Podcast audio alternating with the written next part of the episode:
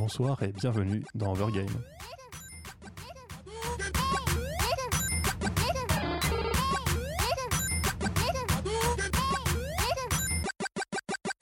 Bonsoir à toutes et à tous, vous êtes sur Cause Commune, vous pouvez nous suivre donc sur 93.1 FM à Paris et en Ile-de-France ou directement sur le site cause-commune.fm.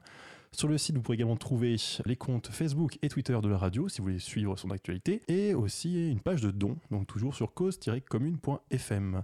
Donc ce soir, dans Overgame, on va parler de d'e-sport, de sport électronique et comme tous les lundis soirs de 21h à 22h30, on va essayer de vous parler de jeux vidéo en essayant de vulgariser, en essayant d'être accessible sur tous ces, ces sujets. Ce soir, on a l'équipe habituelle, donc avec Aurélie. Salut Hervé. Lucas. Salut Hervé. Et Léo. Salut Hervé. Et un invité exceptionnel, puisqu'on a toujours en fait Quentin qui est en régie, mais qui ce soir représentera euh, Vivons Sport, une autre émission de Cause Commune. Bonsoir Hervé. Voilà, il nous servira un peu de, de, de contradicteur sur le côté euh, sport, e-sport plus tard.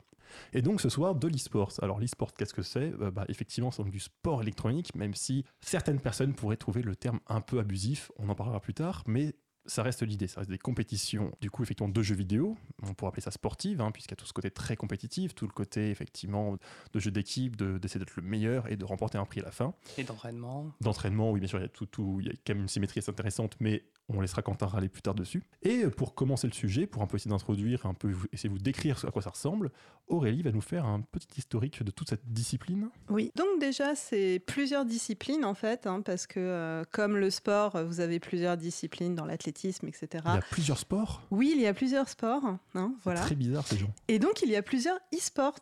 Voilà. Donc, en fait, on peut. Euh, il y a des compétitions sur euh, plusieurs types de jeux. Donc j'en ai noté quelques-uns. Donc euh, il y a des compétitions de jeux de combat en un contre un, hein, donc très classiques, euh, avec des jeux tels que euh, Street Fighter, Tekken ou Super Smash Bros. Donc ça, pour les plus néophytes, c'est juste donc en général deux dimensions. On est sur un seul plan. On, a, on, contrôle chacun un combattant, puis on se tape dessus à coups de poing, coups coup de pied voilà. et compagnie. Ou en trois dimensions. Un Tekken, c'est en trois dimensions. Ouais, même. Ouais, enfin, c'est un peu de la triche, il me semble, non, puisque non, on, non. on reste comme dans un plan. Non, non, non, non, Tekken, c'est okay. en trois dimensions. J'ai pas joué à Tekken, on va être honnête. ah, c'est des consoles. Mon Dieu. Euh, et donc du coup, chaque, euh, en fait, euh, chaque partie, enfin, chaque joueur euh, contrôle un personnage, et donc euh, les personnages ont des habilités différentes, et donc à chaque fois que vous changez de personnage, euh, il faut que vous réappreniez à jouer en fonction du nouveau personnage. Euh, ensuite, vous avez les jeux de stratégie tour par tour. Donc en gros, c'est alors vous avez des jeux de cartes comme Hearthstone. Et euh, sinon, vous avez des jeux de stratégie où euh, vous avez une armée, vous bougez d'abord votre armée, ensuite euh, votre opposant va bouger son armée, etc., jusqu'à ce qu'il y ait annihilation de l'une ou de l'autre. C'est des échecs un peu en mode c'est ça. avancé. Oui, c'est exactement ça. Donc ensuite, vous avez la même chose, mais en temps réel. Donc là, euh, typiquement, c'est StarCraft, qui est euh, l'un des jeux les plus connus euh, d'e-sport et l'un des premiers jeux en fait euh, d'e-sport. Vous avez aussi euh, tous les jeux de tir à la première personne, les first-person shooters. Mais je l'ai dit en français pour une fois. hein. Les FPS. Voilà. Puis, on, a quand même un meilleur accent français aussi. N'est-ce pas? Ah, elle dit que mon accent est pourri déjà Non, c'est un, un, commentaire général sur l'ensemble de, de, des gens ici présents. Ouais, c'est ça. Donc, euh, notamment Counter-Strike. Et en, pour finir, on a les MOBA. Et je laisserai quelqu'un définir les MOBA, s'il vous plaît, parce euh, que... Léo, tu, tu ouais. veux essayer bah, les, les MOBA, bah, c'est un peu, on va dire, comme les jeux de combat, en, comme on parlait au tout début. C'est-à-dire qu'en gros, on contrôle chacun un personnage qui a des compétences différentes. Sauf que là, on est en équipe et on se déplace sur un plan plus large avec euh, des terrains qui viendront faire obstacle au combat et... Euh, au fur et à mesure de la progression oui. de l'équipe. Et le but, c'est d'éliminer les ennemis et d'essayer de capturer euh, leur base. Techniquement, le but n'est même pas de tuer les ennemis, mais de détruire leur base. Tuer les ennemis, c'est juste un moyen. Oui, mais on va dire qu'ils vont quand oui. même se défendre. Bien sûr, il y a eu du combat entre chacun, de la stratégie. Et donc, oui, 5 contre 5, on a dit que c'était du 5 contre 5, c'est bon? Bah, pas forcément du 5 contre 5. Il hein. y a des MOBA qui se déroulent 4 contre 3. C'est vrai. Mais disons que le mode le plus classique est en, en équipe de 5 personnes. Ça, c'est dans League of Legends. Euh, Dota aussi, c'est 5 dans contre 5. Dans Dota, oui. Mais voilà. Il y en a plusieurs autres, hein, des MOBA. Ouais. Les plus voilà. classiques.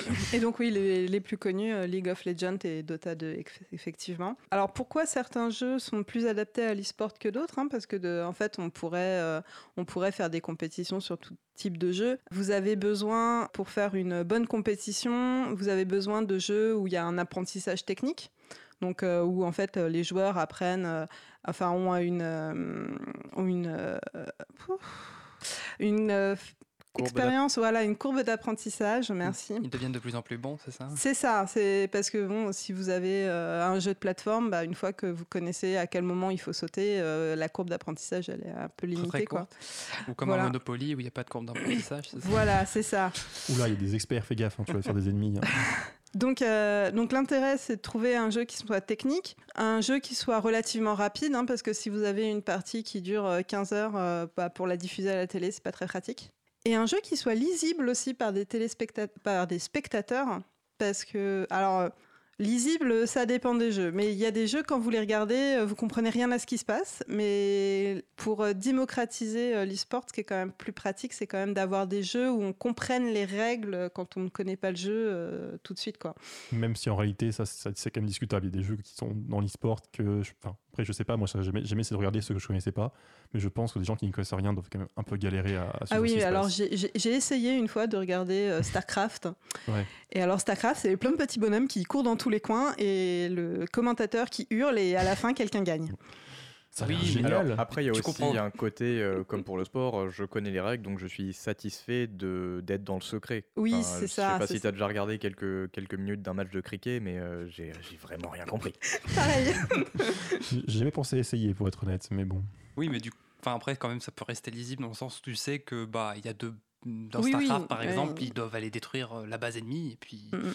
Même si tu comprends pas trop les, mécaniques utilisées, on va dire euh, au au cours de la partie, ça devrait aller, non? Voilà. Et il faut aussi qu'il y ait des possibilités de rebondissement et de retournement. Parce que si euh, au bout de 5 minutes votre partie elle est pliée et que euh, enfin l'adversaire ne peut pas euh, revenir dans la partie, c'est c'est moins intéressant au niveau spectacle. Le, le pire étant effectivement si la partie est pliée, mais qu'elle va encore durer une demi-heure. C'est-à-dire qu'en soi, on sait qu'il va gagner, mais ça va prendre une demi-heure de plus pour gagner. Là, c'est vraiment horrible pour tout le monde. Donc effectivement, en général, il faut mieux un, un peu d'action, un peu plus de, de suspense. Rebondissement. Voilà. Et donc maintenant que j'ai fait un peu le tour des différentes disciplines, euh, je voulais revenir sur l'historique. Donc la première compétition de jeux vidéo que j'ai retrouvée, c'est en 1980 avec la National Space Invader Championship, Ah ouais. donc organisée par Atari, euh, donc une compétition sur Space Invader qui était un jeu euh, où vous êtes un petit vaisseau en bas qui se déplace latéralement et vous devez tirer tout droit sur des aliens. Space Oui. Invader, donc. Je crois d'ailleurs que c'est l'image sur le site de Cause Commune C'est qu'on a ça, pour notre c'est émission. c'est l'image Tout à de fait. Vergame. Voilà. Donc ensuite, euh, vous avez eu Nintendo qui a fait des Nintendo World Championship, mais en fait c'était juste aux États-Unis dans les années 90-94. Donc là, c'était vraiment des opérations promotionnelles pour les éditeurs pour vendre euh, soit leurs consoles, soit leurs euh, leurs jeux.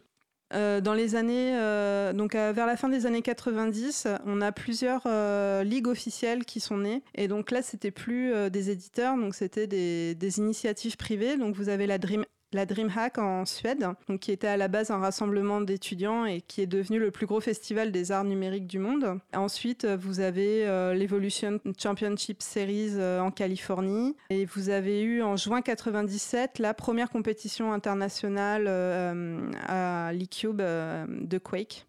Donc ça, c'est vraiment la première compétition internationale. En fait, quoi, les- Quake Quake, c'est un jeu de Tir. à la FPS, première personne, ouais. Voilà. Et donc là, c'est vraiment la première compétition internationale. Les précédentes s'appelaient compétition internationale, mais elles n'étaient pas internationales parce que sinon c'est pas drôle. Euh, en l'an 2000, le ministère des Sports coréen a mis en place euh, la fédération d'e-sport. Voilà. Et donc à partir de là, euh, l'e-sport en Corée s'est extrêmement développé. Donc on en revient. je pense qu'on en reparlera plus tard dans l'émission. C'est vraiment une initiative nationale, c'est ça? Oui. Oui, euh, c'est euh, c'est le ministère qui a mis en place parce qu'en fait, ils voulaient. euh, je pense que ça a été aussi un peu appuyé par Samsung, qui était une grosse, Ouais, une grosse entreprise. Il y avait des intérêts privés et ils se sont rendus compte qu'il y avait de l'argent à faire et donc du coup, ils ont soutenu en fait le développement de l'e-sport. Et donc après, fin des années 2000, euh, les éditeurs sont revenus en fait dans les compétitions et ils ont ils ont lancé eux-mêmes leur propre leur propre ligue, donc notamment Blizzard, qui est un éditeur connu.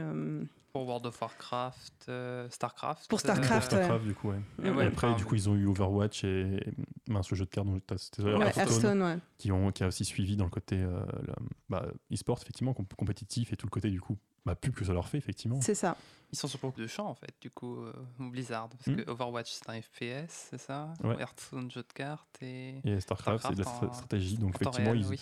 ils ont quand même pas mal de styles différents euh, dans, Voilà. dans la compétition. Et donc en parallèle, comme il y a eu euh, le développement d'Internet, hein, parce qu'on n'y pense pas, mais dans les années 90, Internet n'existait pas. Et après, dans les années 2000, Internet existait.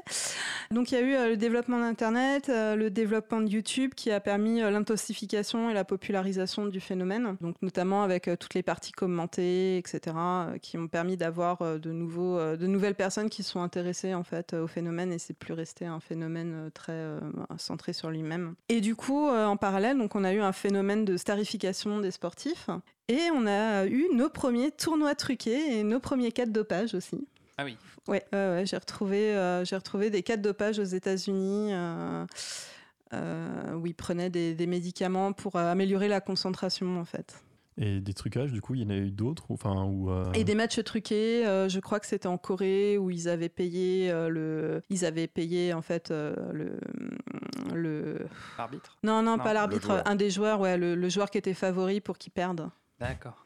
Franchement, Voilà. si, ça, enfin, encore une fois, ce sera plus tard pour Quentin, mais si ça, c'est pas la preuve que c'est un vrai sport quand on commence à tricher, franchement. Voilà. Alors euh, en France, le 3 mai 2016, on a eu la loi sur le numérique avec la création du statut de l'e-sportif en France. Donc euh, pour euh, créer en fait un cadre légal euh, à la pratique de l'e-sport en France.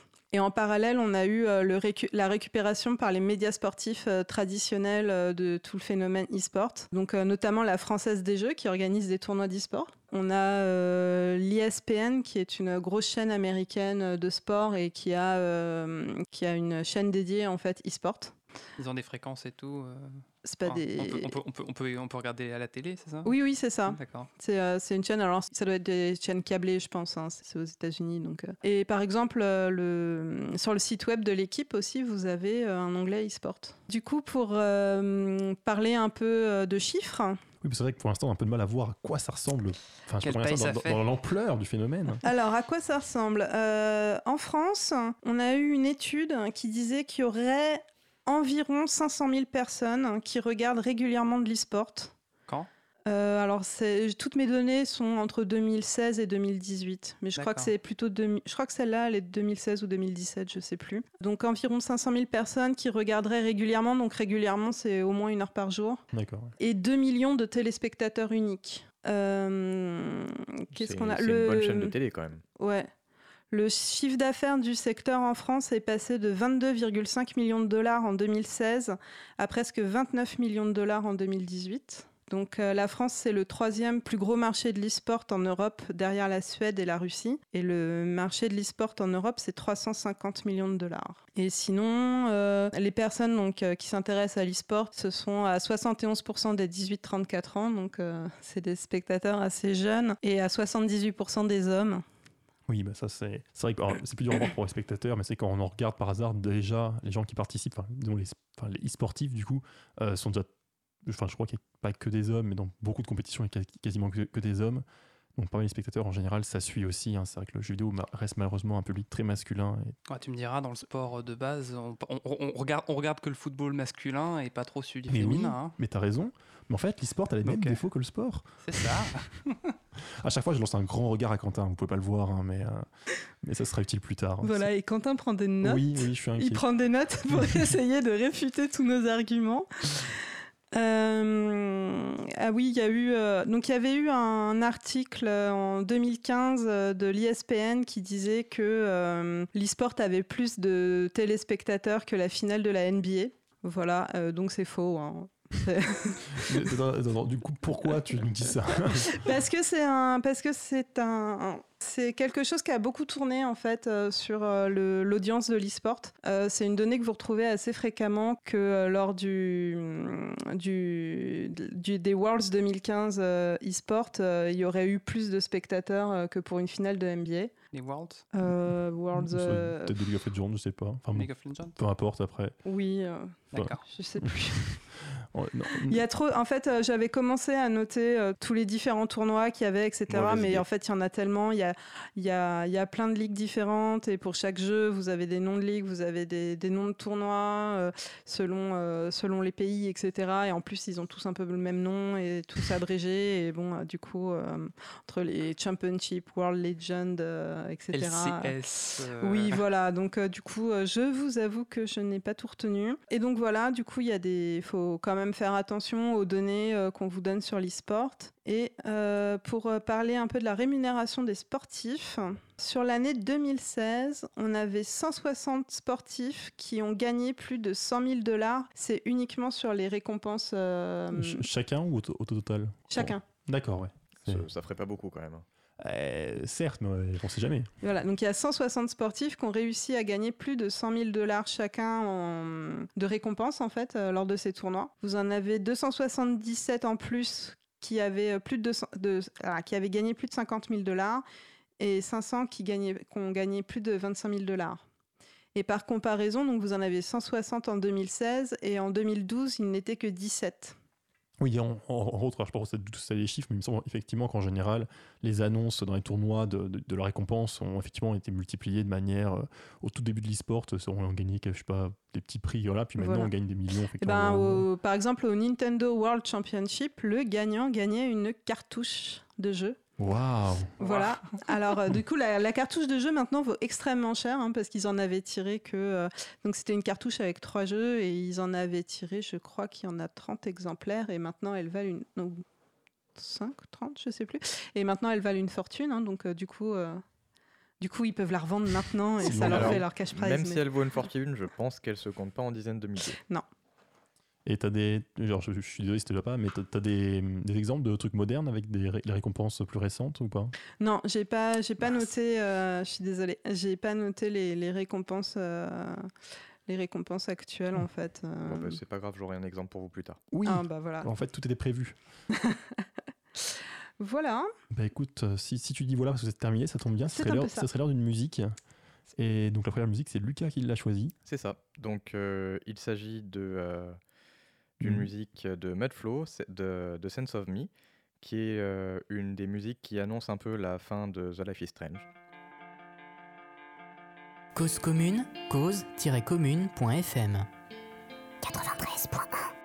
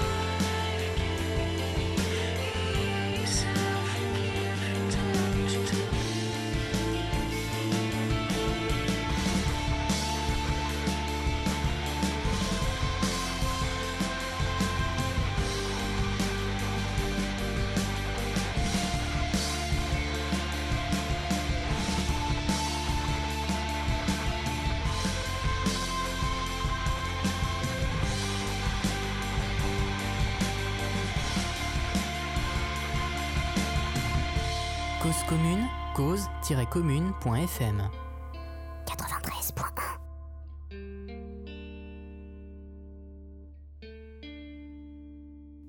Et vous êtes toujours sur Overgame, on vous parle d'e-sport. Euh, si vous voulez nous rejoindre, vous pouvez toujours aller voir sur le site cause-commune.fm pour euh, bah, trouver le chat, hein, si vous voulez nous poser des questions. Et donc on parle d'e-sport, donc effectivement de sport électronique. Et forcément, si on dit sport électronique, il était sportif. C'est ça. Et du Donc, coup, euh, euh, du coup, on va s'occuper un petit peu de décrire la vie de ces sportifs. Donc, on va, enfin, je me suis permis de faire un zoom un peu euh, Corée du Sud parce que quand on pense e-sport, pour ceux qui connaissent, on pense souvent Corée du Sud. Donc, on va plutôt s'orienter sur ce point-là. Aurélie a donné des chiffres pour d'autres pays. Donc, quand on pense e-sportif en Corée du Sud, on pense à ces beaux jeunes hommes qui sont euh, extrêmement connus, euh, plus connus que les acteurs, plus connus que les sportifs des sports traditionnels, qui gagnent des fortunes. Donc, euh, je vous ai parlé de donner un chiffre. Donc, un certain Lim Yo-hwan, désolé si je prononce très mal son nom, qui est né en 1980, donc pas très vieux ce monsieur, qui est le sportif, l'e-sportif pardon, le mieux payé, qui gagne 400 000 euros par an salaire, plus en moyenne 90 000 euros de gains de, de compétition, donc pour euh, à peu près 500 000 euros par an. Et Quand tu dis salaire, c'est un salaire qui est payé par qui? Alors euh, là, il est en, il est en, enfin, quand j'ai envie de dire qu'il est en fin de carrière, mais c'est pas le cas. Il est encore en train de faire des trucs, mais euh, maintenant il est en télé-réalité. Et donc euh, il a commencé par être, euh, enfin, ce monsieur est particulièrement connu pour avoir joué à Starcraft. Il a eu une rivalité avec un autre e-sportif qui a, qui a, qui se sont fait émulation et ils sont devenus les deux euh, des figures piliers dans ce, dans la communauté. Godzilla versus King Kong. Oui, c'était ça. Sauf que là, c'était euh, Yellow versus Boxer. D'accord. Bon voilà, c'est moins, moins sexy. Encore que peut-être qu'en coréen ça sonne différemment, je ne sais pas. Et du coup, ils ont réussi à se faire une, une renommée phénoménale. Et ils ont, ils ont continué à en jouer, ils ont eu des, des déboires, euh, des aventures et compagnie. Et maintenant, ils font, ils font tous les deux de la télé-réalité euh, sur, euh, bon, sur les chaînes coréennes, hein, parce que c'est quand même un très très gros marché là-bas. Je crois que, oui, le chiffre que j'ai eu, c'était 25 millions de joueurs, ce qui fait 50% de la population, en fait, qui sont des, des joueurs de, de sport électronique en Corée. Et c'est pas mal. Oui, oui, 50% de la population, ça fait beaucoup parce qu'en plus, c'est 50% en comptant le fait qu'il y a des enfants et des personnes très âgées. Mais peut-être que les enfants jouent aussi, hein, je veux dire, bon. Ah oui, mais en dessous de 5 ans, c'est compliqué. Oui, non, bien sûr. Et pour les personnes âgées, au-dessous de 80, c'est aussi compliqué. J'aimerais bien me rentrer chez, chez mes grands-parents, tu sais, au lieu de, de jouer au Scrabble, on se dit, ah, tiens, on fait une petite partie de Starcraft. Ça pourrait être marrant, effectivement. Du coup, là, c'est un petit peu le, le côté fun que je vous montre. hein. Euh, Un autre, une autre anecdote sur ce monsieur, c'est que euh, dans le, en Corée du Sud, il y a le service militaire qui est encore d'actualité. Et donc, euh, quand tu regardes les biographies de ces, euh, grands joueurs euh, d'e-sport, euh, assez régulièrement, la fin de leur carrière, c'est ils vont faire leur service. Et donc, ce monsieur en particulier, il est allé faire son service et il a poussé à fond pour réussir à faire une équipe nationale de l'armée coréenne en e-sport. Voilà, Et ils ont pris quel jeu? Est-ce qu'ils font des jeux de tir? C'était su- c'était sur du StarCraft parce que c'est un joueur de Ah. StarCraft. Je suis un peu déçu. J'aurais bien aimé voir les, les militaires dans un jeu de tir. euh, Bah, quelque part, StarCraft, c'est de la gestion d'armée. hein. C'est vrai, c'est vrai, ça peut, ça peut aussi marcher. Mais du coup, ils font, en faisant leur service militaire, ils font du jeu vidéo, c'est ça? Bah, du coup, à mon avis, ils rapportent plus à leur nation en faisant cette équipe euh, nationale que, euh, que s'ils faisaient leur, leur service de, entre guillemets, pardonnez-moi le, le langage, mais leur service de troufion. Ah, après, en, en- la Corée, quand même, enfin, avec la Corée du Nord aussi, enfin, l'armée fait vraiment quelque chose, il me semble. Alors, Je connais pas du tout assez pour développer ça, mais euh, Oui, La Corée du Sud et la- l'armée, la, l'armée, euh, comment on dit? Autodéfense. Enfin, c'est c'est la- l'armée avec le plus de monde de- dedans, quoi. d'accord. Effectivement, parce que dès que tu as un service, euh, ça, ça fait que tu as toute ta population dedans. Bon, c'est un service obligatoire que pour les hommes, mais ça fait quand même une grosse partie de la population. Du coup, ça, c'est le côté euh, magnifique. Tout va très bien quand, euh, dans le meilleur des mondes, quand on est le, le joueur le mieux payé de la Corée et du monde, du coup. Sauf que, euh, comme, euh, comme on va peut-être le mentionner plus tard et on va en reparler, on a le même effet que dans le sport où les stars sont très, très, très bien payées et les un peu moins stars sont mm, payés raisonnablement et quand tu passes dans une ligne un peu trop en dessous, bah, t'es pas payé du tout et tu trimes quand même tout autant. Et du coup, ça fait que euh, on a des joueurs qui vivent euh, dans des appartements de Rikiki avec euh, leur équipe en entier, leur manager, qui vivent dans des conditions lamentables. D'ailleurs, histoire de donner quelques chiffres, l'entraînement hebdomadaire d'un e-sportif, c'est 50 heures de jeu par semaine. Sachant qu'en plus, globalement, l'entraînement au jeu, c'est pas franchement ce qui donne les meilleures performances, vu que c'est des jeux euh, où ça t'as souvent surtout besoin d'avoir des connaissances du jeu, euh, sur toutes les stratégies, euh, sur toutes les évolutions du jeu, parce que les jeux évoluent dans le temps, contrairement à un sport. Et du coup, 50 heures de jeu par semaine, on peut se dire est-ce que c'est beaucoup, est-ce que c'est pas beaucoup? Déjà, par rapport à nos 35 heures pour nous Français, ça fait beaucoup. Et en plus de ça, si on compare à des sports euh, compétitifs euh, traditionnels, j'ai un peu cherché les chiffres. Pour du foot, c'est 2 heures par jour. Et pour, des sports euh, un peu plus traditionnels, genre de la nage, du judo, des trucs comme ça, c'est 5 à 6 heures par jour. Donc on en est quand même très loin. Par ailleurs, je peut-être te, piquer une partie de ta partie, je suis désolé, mais c'est vrai qu'aussi, pour les équipes que j'avais suivies de loin à l'époque, euh, il y avait un côté où il y avait certes les entraînements, ils vivent ensemble, etc. Mais en général, même hors entraînement, typiquement ils streament, c'est-à-dire qu'ils jouent en, direct finalement pour, leur- pour leurs fans. Ce qui fait que c'est peut-être un peu différent, dans le sens où c'est peut-être pas les mêmes entraînements et les mêmes conditions. Mais ça, en général, ils continuent de jouer, ils continuent dans, dans, dans l'esprit de l'équipe finalement, parce que comme ils vivent ensemble, comme ils font beaucoup de choses comme ça, même hors de l'entraînement officiel, c'est vrai que ça veut dire que ça continue quand même. Alors, est-ce que c'est un travail ou pas C'est compliqué, c'est du jeu vidéo, mais c'est vrai que il y, a- il y a quand même tout ce côté de, où on reste dans l'ambiance tout, tout le temps. Quoi. Je suis- je suis pas sûr que tous les, euh, enfin tous les e-sportifs euh, les, hauts niveaux soient forcément, euh, enfin tous euh, et, et- et tous une, une, une fanbase, on va dire, qui, qui interviennent tous les jours Non, hors c'est vrai. compétition. C'est vrai, mais ce que je veux dire, c'est que oh, ok, je, je, c'est vrai que je voulais pas être général, je voulais juste dire qu'effectivement, les équipes que j'avais pu voir, il y en avait effectivement qui euh, avaient entraînement d'un côté et de l'autre côté, effectivement, euh, faisaient des streams, euh, enfin, se débrouillaient pour entretenir cette base. Peut-être qu'ils qui, montrent aux autres aussi leurs séances d'entraînement. C'est peut-être for- différent. pas- pas forcément. Mais avoir une fanbase, ça peut aussi aider à trouver des sponsors derrière. Ah Ouais. oui, mais c'est sûr. Et puis, tu as aussi des dons de part, de part des fans. Mais bon. Oui, c'est vrai que ça peut permettre de vivre un peu plus correctement. Après, euh, au vis-à-vis de la vie personnelle, euh, c'est, enfin, les témoignages que j'ai pu trouver, c'était des gens qui euh, n'arrivaient pas à en avoir, tout simplement. hein. Enfin, des, des gens qui sont extrêmement célèbres, mais qui n'ont pas de petite amie ou des trucs comme ça, parce que euh, elles, de, de son témoignage, elles ne comprennent pas euh, que je passe mes journées à faire ça. Bah, 50 heures de, de jeu par semaine, euh, c'est beaucoup hein, quand même. 50 heures de jeu minimum. Oui, c'est ça. C'est c'est ce que demande l'entraîneur, et en général, ils font plus. Et le reste est mm. passé à manger et dormir, c'est ça? Bah euh, oui, enfin, il y a- t'as t'as un temps limité dans ta journée, Et, quoi. et- et parfois, tu as même des activités de groupe où tu pars avec ton équipe pour former des liens. Oui Du team building. C'est ça. On adore tout ça. On va faire des escape games. Ça va être- C'est passionnant. quoi un escape game? Euh, du coup, D'accord. hein, pardon? Euh, ah oui, pardon. Euh, t'ai demandé si c'était qu'un escape game. Excuse-moi, je lisais mes notes, je n'écoutais pas ce que tu racontais. Euh, ce que c'est qu'un escape game, euh, ça n'a aucun rapport avec le jeu vidéo, enfin pas beaucoup. Il s'agit d'un jeu auquel certaines personnes adorent se, se soumettre, On, on t'enferme dans une pièce et il faut trouver des où tu énigmes payes pour- pour, être enfermé dans une pièce avec un certain nombre d'énigmes et de puzzles à résoudre pour trouver la clé finale qui te permet de sortir de ta pièce. En temps limité. Ça va être sympa en- en- en- avec tes collègues, quand même. Ça dépend des collègues, comme beaucoup d'activités. D'accord. Il y a même beaucoup d'activités qui deviennent très intéressantes si tu es avec des gens que tu aimes bien. Mais- On sent, on, on sent le vécu. As-tu une expérience à nous faire partager? Bah moi j'ai pas j'ai pas trouvé ça mal quand j'ai fait des escape games mais j'étais avec des gens que j'aime bien donc euh, bon. Il y a quelqu'un dans le chat qui demande si après les 50 heures de jeu, justement, est-ce qu'il est est qu'il joue à des jeux vidéo pour se détendre? Euh, j'espère pour eux que non.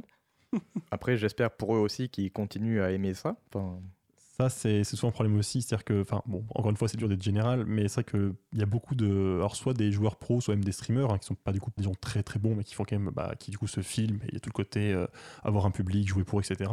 Mais souvent, finalement, ils finissent par dire que bah, le problème, c'est qu'à trop jouer, bah oui, le, le jeu devient plus un jeu, mais un métier, et Mhm. du coup, tu peux un peu gâcher ton plaisir. Et surtout, aussi, un des problèmes, c'est que, bah, en gros, tu le disais, le jeu vidéo, euh, les jeux vidéo en général, le e- l'e-sport évolue, et du coup, tu peux ne pas l'aimer tout le temps. C'est vrai que moi, personnellement, j'en j'en joue à certains. Il y a des moments où j'adorais les, les trucs, et puis d'autres moments, j'étais en mode, ouais, bon, là, j'ai pas trop envie, ça me convient moins les, moins les changements actuels. Mais du coup, effectivement, euh, quand c'est ton métier, tu peux pas juste dire, ouais, non, là, je vais arrêter. Tu dis, bah, je continue, même si ça me plaît moins, parce que c'est mon boulot, quoi. Après, il y a certains e-sportifs qui changent quand même de discipline et qui changent. euh, J'en avais, j'avais vu quelques biographies où les gars, ils changeaient euh, tous les 4-5 ans, ils changeaient de jeu, quoi. Et de jeu, il reste, Mm, mm. il reste quand même dans le coup dans le jeu. Oui, bah il y en a un qui a fini dans, dans le poker aussi. D'accord. D'ailleurs je crois non ça devait être le concurrent qui a fait ça. Il y en a pas qui finissent dans le ping-pong ou dans le foot euh, après euh, 20 10, Ah, 10 ans en jeu Ah, vidéo? ah, arrête, parce qu'en fait, là, tu vas donner des, des- des pierres à, à Quentin qui va dire non, mais en fait, le sport et l'e-sport, c'est complètement différent parce que justement. Oui, non, mais tu, Alors, tu pourrais un trouver autre une passion souci- autre? Un autre souci avec l'e-sport, c'est que euh, comme c'est 50 heures de jeu, c'est pas euh, négligeable pour le corps humain, c'est assez nuisible pour la santé. Et du coup, un, grave problème que vont avoir les e-sportifs, euh, ça va être les euh, TMS, les troubles musculo-squelettiques. Euh, en gros, c'est si tu gardes ta main sur ta souris toute la journée à cliquer, tu finis par avoir les doigts, les articulations qui, qui pètent un câble, qui sont plus capables de suivre. Mm. Parce qu'il est bien connu que la gymnastique, c'est très bon pour le corps. non, parce que je, je vois Quentin qui prend des petites notes et qui se fait euh, Ah là là, ça, je vais pouvoir leur dire et Par- tout. Bah, C'est-à-dire que si tu fais 10 heures de gymnastique dans la journée, je pense que tu vas être très très mal à la fin. Quoi. Mais vous êtes sympa en plus, vous me donnez des arguments. C'est vraiment très sympathique ce soir.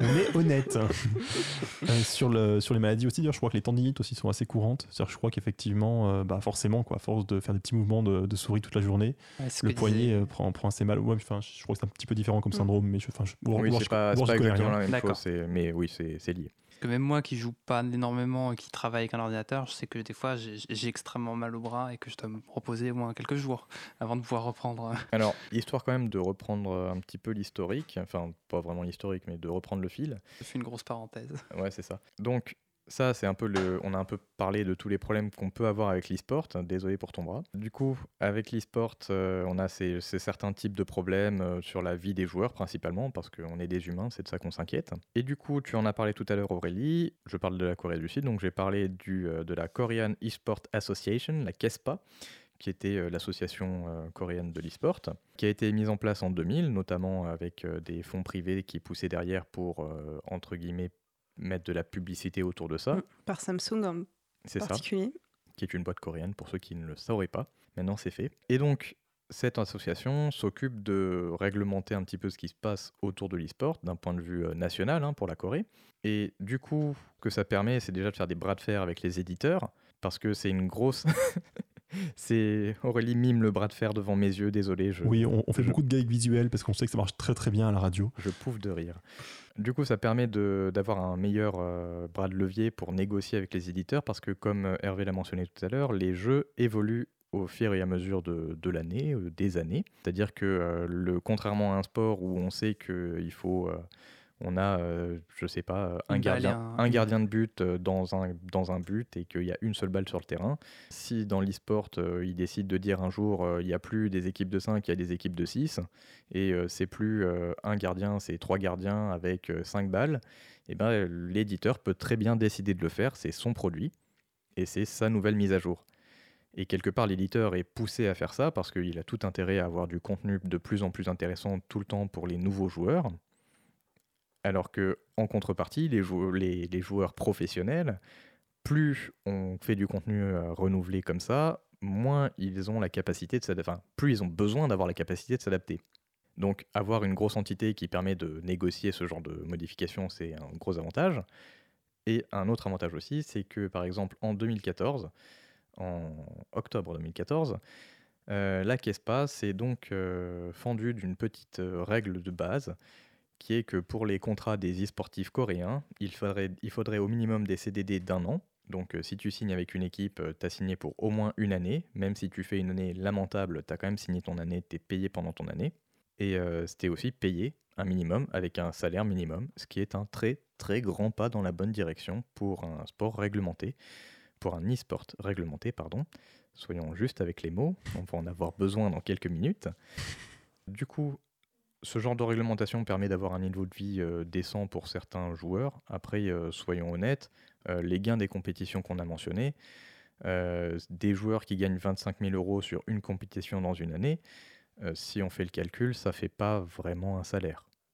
Enfin, c'est un, un petit SMIC, quoi. Oui, surtout que tu disais que 50% de la population coréenne jouait. Je suppose qu'il n'y a pas 50% de la population qui est dans des, qui est dans des équipes euh, rémunérées. Donc, euh, de toute façon. non, euh, c'est c'est 50% de la population qui joue régulièrement à ce genre de jeu. Comme on peut jouer au foot, mais t'es pas, pas forcément payé pour jouer au foot avec tes potes, quoi. C'est dommage. Ou c'est de manière récréative, je pense qu'ils sont pas tous dans, le, dans la compétition.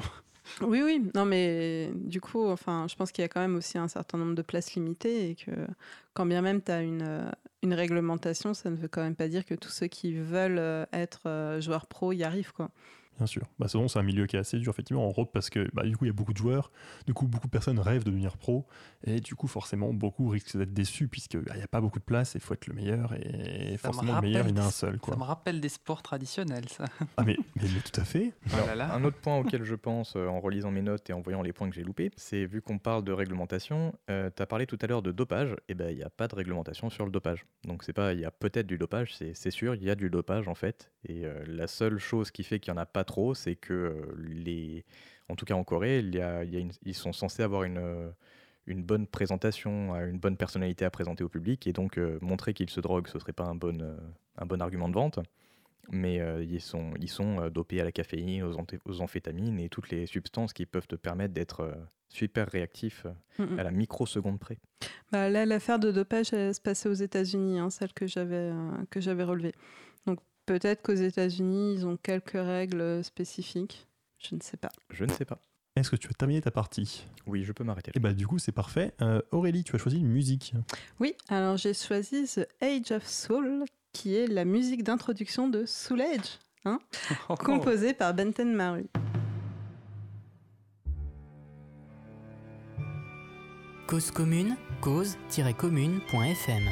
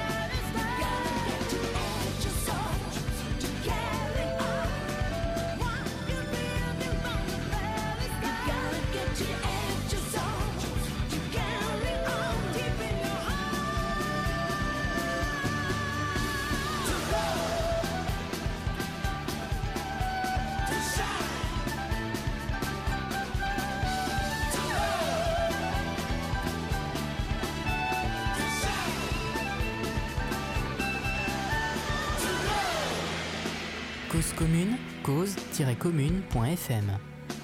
93.1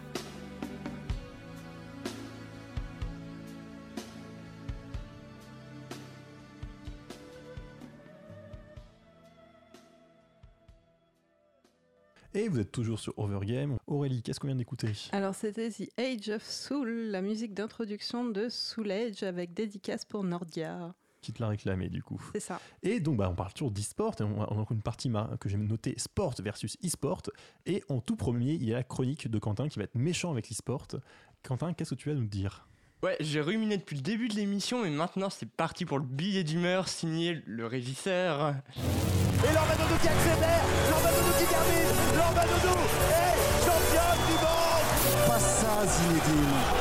Oh non. Petit clin d'œil à l'émission Vivons Sport, enfin bref, euh, pour en revenir à nos moutons, enfin, à vos manettes en ce qui vous concerne et à mes baskets en ce qui me concerne. C'est la première fois dans Overgame que vous invitez quelqu'un du monde du sport pour parler de jeux vidéo. Eh bien, vous n'allez pas être déçus. Regardons un petit peu les compos et parlez-moi un peu de vos avis. euh, Bah là, du choix. coup, ils ont changé. On est dans un 4-2-3-1 des, des deux côtés. Là, je vois qu'on fait quelques changements. Je sais pas si ça va rester dans cette configuration-là. Après, le système de jeu, il faut pas s'y arrêter. hein. C'est l'animation, c'est ce que font les joueurs sur le terrain qui est le, le plus déterminant. Ils sont beaux ces commentaires sportifs. Le seul X c'est que ce ne sont pas des commentaires sportifs. Il s'agit des e-championnats de France de FIFA 2017 commentés sur Canal+. Je ne vous l'aurais pas dit, vous n'y auriez vu que du feu. C'est commenté comme si c'était un match de foot, puisque je le rappelle pour nos auditeurs, FIFA est le jeu de foot par excellence sur console et PC. Pour ne pas léser son concurrent direct dans le monde des jeux de foot, je citerai également Pro Evolution Soccer, plus couramment appelé PES. Mais jouer à FIFA ou à PES, ça ne peut pas être ça faire du sport. Depuis quand le e-sport est-il un sport? Le e-sport n'a sport que dans son nom. Rester des heures dans son canapé, ça ne peut pas être ça faire du sport. Donc le e-sport, ce n'est pas faire du sport. À part peut-être un sport pour les doigts et les poignets, ou un sport intellectuel si on peut appeler ça un sport. Mais allez dire à un sportif qui court 40 bornes que parce que vous jouez à FIFA ou à PES, vous faites du sport, il va bien vous rire. Car euh, contrairement à lui, vous n'aurez pas transpiré, vous n'aurez pas vu la lumière du jour, vous serez juste fatigué les yeux avec les lumières bleues de vos écrans. Et quand l'OMS, Organisation mondiale de la santé, recommande la pratique régulière d'une activité physique, je ne pense pas qu'elle conseille de faire du e-sport. Elle ne conseille très probablement pas de passer ses journées dans son canapé, ou si, mais après être allé faire du vrai sport, après être allé transpirer. Alors lâchez temporairement vos manettes et allez courir, allez dehors, et après vous pourrez revenir jouer à FIFA ou à Pro Evolution Soccer PES.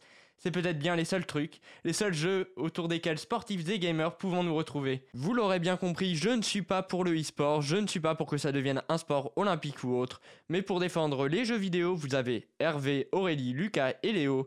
Moi je retourne au sport, au vrai sport, et donc rendez-vous samedi à 9h30 avec Karine Blog pour Vivons Sport. Ouais, comme tu te fais de, de l'autopub, quoi, c'est lamentable.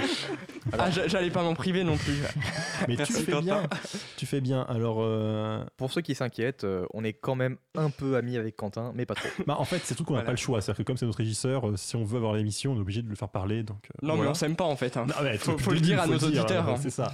Euh, mais tu soulèves des points intéressants. Alors d'abord, effectivement, tu parles de, bah, de- d'exercice physique et de sport. Et alors justement, la question, c'est est-ce que le sport, c'est que de l'effort physique? Euh, C'est compliqué. C'est-à-dire qu'effectivement, si tu définis le sport comme un effort physique bah, en compétition et compagnie, euh, c'est clair que l'e-sport... euh, effectivement, les poignets travaillent un petit peu, mais ça va pas aller très loin. À la limite, si je voulais chipoter, je dirais bien que le tir à l'arc, je suis pas sûr qu'il y ait beaucoup de- de- d'efforts physiques dedans, mais Le tir à l'arc, le tir à la carabine, tous les jeux de tir déjà. Dépend de Oui, ton arc. tous- hein. tous les sports de tir, euh, les tirs par balle, etc., je ne considère pas forcément. C'est c'est discutable, on va dire. C'est discutable de dire que c'est du sport. C'est- comme la pétanque qui, sera- qui pourrait de- être un sport olympique. C'est discutable aussi. Quentin qui va se mettre à dos la moitié de la France. Il y a quelqu'un qui, qui demande dans le chat si Wii Fit c'est un sport ou, ou tous les autres jeux par exemple si on Bah. prend tous les autres jeux qui demandent euh, euh, la manette c'est ton corps et que du coup tu dois bouger pour pouvoir faire des points. Ça, Ces- jeux-là, on peut, on peut les considérer comme un sport en soi. En fait, là, justement, ça dépend vraiment ce que tu considères. Pour moi, il y a un peu deux définitions possibles. Attends, tu... Non, vas-y. Ouais, ouais, je continue dans un instant, puis je te laisserai la parole. Euh, en fait, il y a un peu la définition effort physique, où dans ces cas-là, effectivement, euh, jouer à un jeu de stratégie, ça rentre pas dedans. Mais du coup, on pourrait effectivement tout ce qui est effectivement Wii Fit. Je pense aussi au DDR, Dance Dance Revolution, où c'est un jeu bah, de danse, grosso modo. Mais euh, pour le coup, on transpire. hein. J'ai eu des témoignages, enfin, j'ai pu voir des gens euh, en école d'ingénieur, je t'assure qu'ils transpiraient. Oui, je confirme, hein, parce que j'en ai fait beaucoup et effectivement. Voilà. euh, Mais, mais c'est vrai que de, de ce point de vue-là, c'est quand on parle d'e-sport, c'est pas de ça qu'on parle de manière assez amusante. C'est-à-dire qu'effectivement, il y a des jeux plus physiques, mais des jeux vidéo physiques. Mais en fait, en e-sport, on parle vraiment de compétition officielle. Et alors, peut-être qu'il y en a en DDR, des trucs comme ça, il faudrait vérifier. Mais c'est en général pas, pas ça qu'on pense euh, quand on parle d'e-sport. Oui, alors par contre, euh, Wii Sport, euh, c'est un peu de la triche parce qu'en fait, tu te rends compte que très rapidement, tu peux faire des tout petits mouvements et c'est capté. Et en fait, euh, dans Wii Sport, c'est les, les- au, au début, tu fais des grands mouvements et en fait, tu te rends compte qu'avec juste des tout petits mouvements, ça marche très bien. Et au final, en fait, tu fais pas vraiment de sport. Comment, Ouais. comment tromper la machine en fait? C'est ça. Ouais, mais on va dire qu'avec les. Enfin, la, Wii, la Wii est sortie il y a plus de 10 ans maintenant, donc c'est vrai que ça, ça a évolué. Maintenant, les systèmes de tracking, on va dire, qui vont capter tes mouvements sont plus précis, et du coup, tu as, plus de difficultés à tromper la machine. Oui, mais je suis pas sûre qu'ils en aient ressorti des jeux comme ça récemment. Bah, on, peut, on peut parler de la Kinect qui, permet, euh, qui, qui n'a plus besoin de manette, par exemple, ou encore crois des, que des- des Lucas trucs de VR. Non, bah, je voulais juste euh, repartir sur le sujet qui était peut-être. euh, ouais, il veut être dans le plus- sujet, quoi. On parlait de sport et e-sport, donc je voulais peut-être euh, mentionner un point qui est de sémantique et qui est très important de mentionner, c'est que Quentin est parti sur une définition du sport qui est très proche de la définition d'exercice physique. Tandis que si on regarde les définitions euh, littérales, euh, si tu demandes à Wikipédia ce que c'est qu'un sport, il n'y a pas forcément besoin de faire un exercice physique. Dans les définitions du sport, il y a besoin effectivement d'avoir de l'adresse. Et euh, je suis désolé, tu peux avoir de l'adresse sur un jeu vidéo. Ça peut suffire pour être considéré comme un sport. Après, est-ce que moi je trouve que c'est un sport Euh, Non, pas spécialement. Parce que, bon, voilà. Bouh tu, tu vas te faire virer d'Overgame, Lucas. je risque ma place pour toi. Euh, néanmoins, je pense que euh, définir tous les sports comme des exercices physiques, ça peut être une erreur. Enfin, je, je sais pas, c'est toi qui es sur l'émission En- entre, le véritable sport et le e-sport, la seule chose que je vois en commun, en fait, c'est l'esprit de compétition. Oui, d'ailleurs, c'est en général la, dé- la définition qui est en fait utilisée. C'est-à-dire qu'on dit e-sport, c'est probablement un abus de langage. hein. C'était comme beaucoup de noms qui ont été créés comme ça, un peu de manière moderne, pour décrire un nouveau phénomène, mais qui en vrai sont un petit peu à côté de la plaque. Et c'est vrai, c'est-à-dire qu'il y, a- quand même beaucoup de points communs. On a pu les citer. Euh, bah, donc il y a tout ce qui est compétition, effectivement, compétition, enfin extrême, je sais pas comment dire ça, mais vraiment euh, poussé au bout.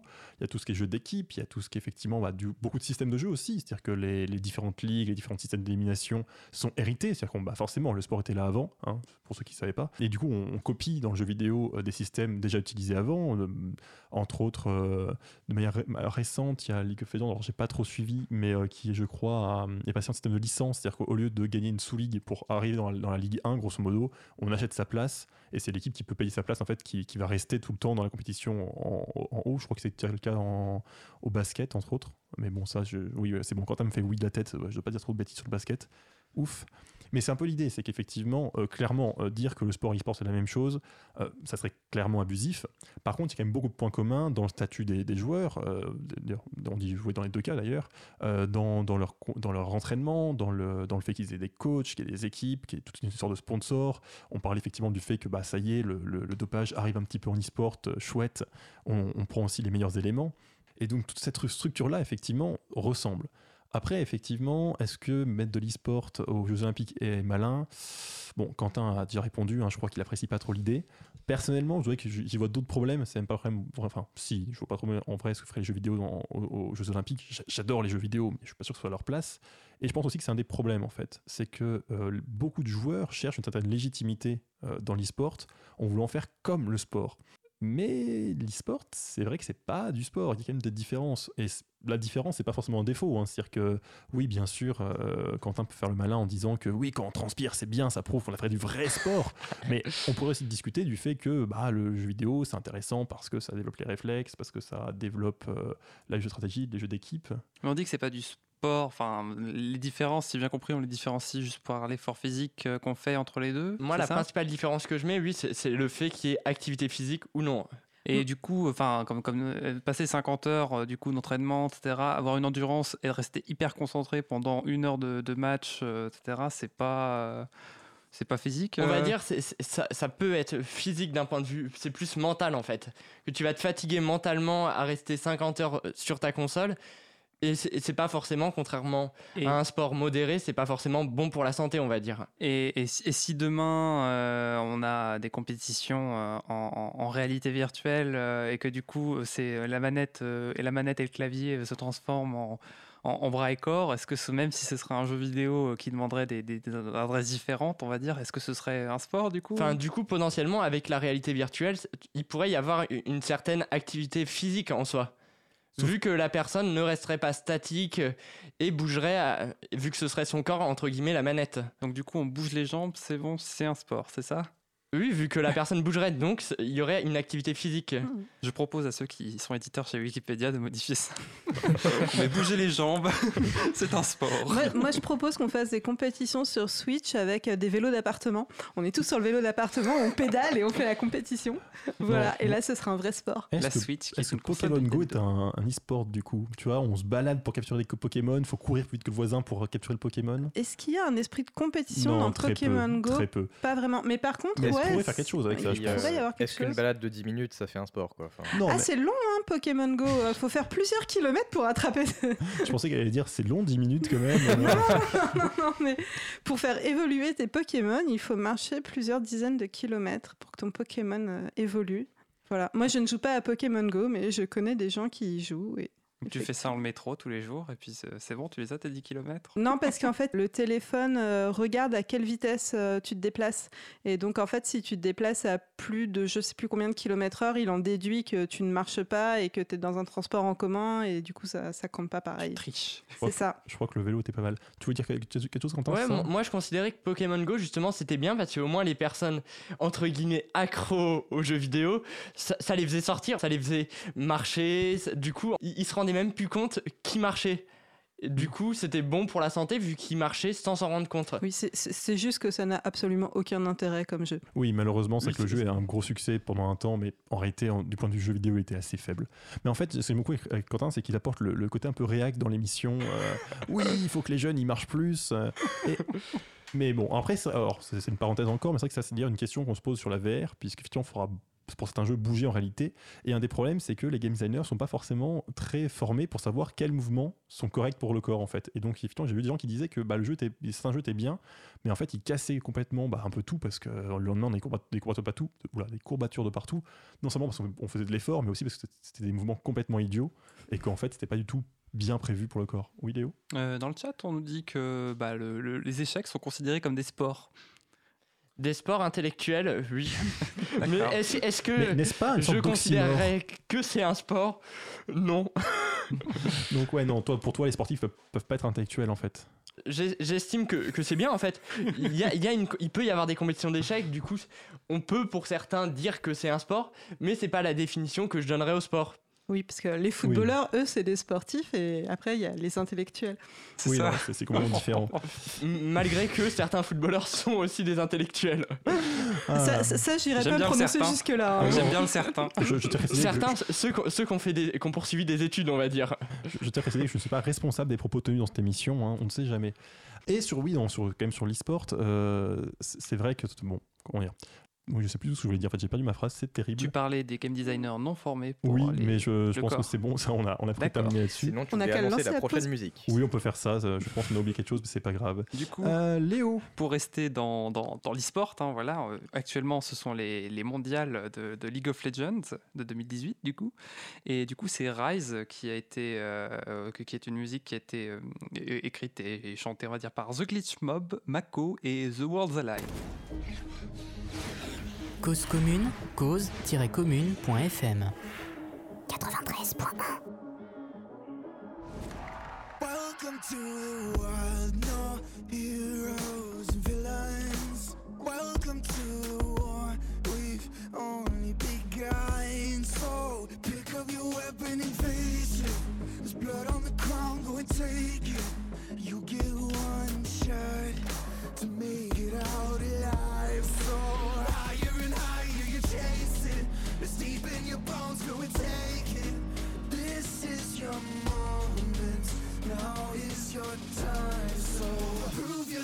dancing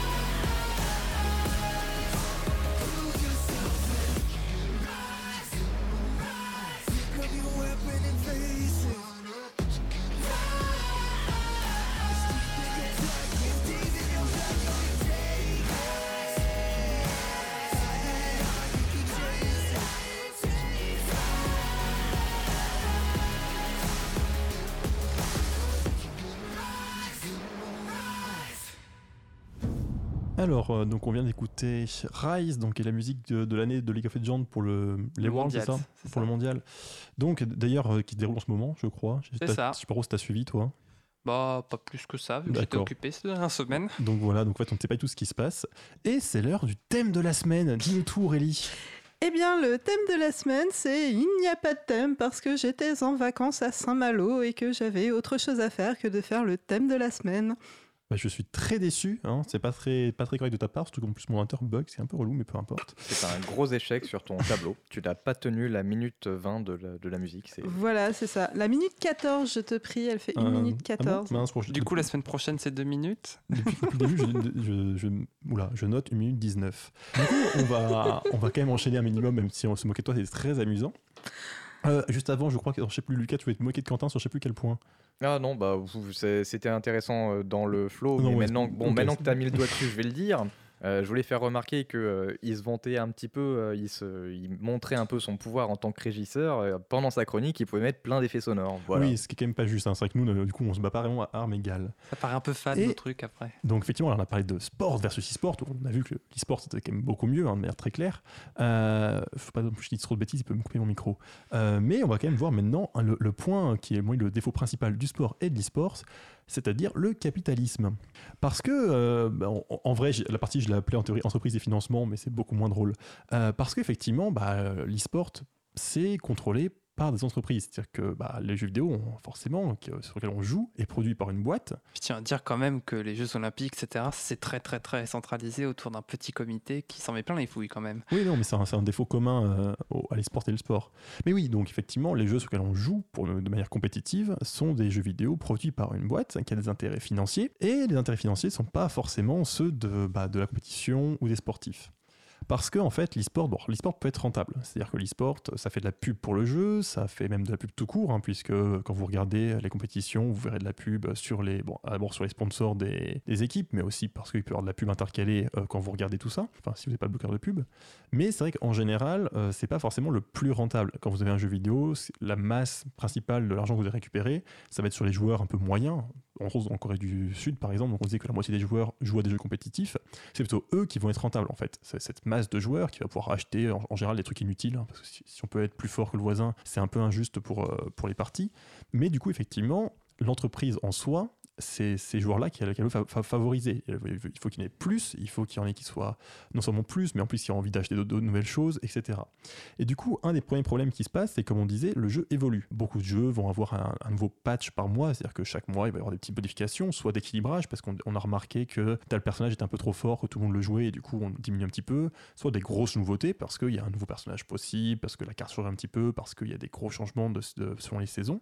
Mais du coup, effectivement, on va avoir des changements qui peuvent se mettre en, travers de la compétition. C'est-à-dire que comme l'intérêt d'entreprise va être de favoriser plutôt la masse de joueurs, cette masse est pas au même niveau que les joueurs les meilleurs, et du coup, forcément, on peut avoir envie de préférer un jeu qui est plus accessible, qui est plus simple, qui est plus agréable peut-être aussi à jouer, euh, plutôt qu'un jeu qui est plus juste. Parce que en fait, c'est aussi un des gros problèmes de l'e-sport. C'est-à-dire qu'on en dit au début sur quel type de jeu on a envie de- de- d'avoir en e-sport.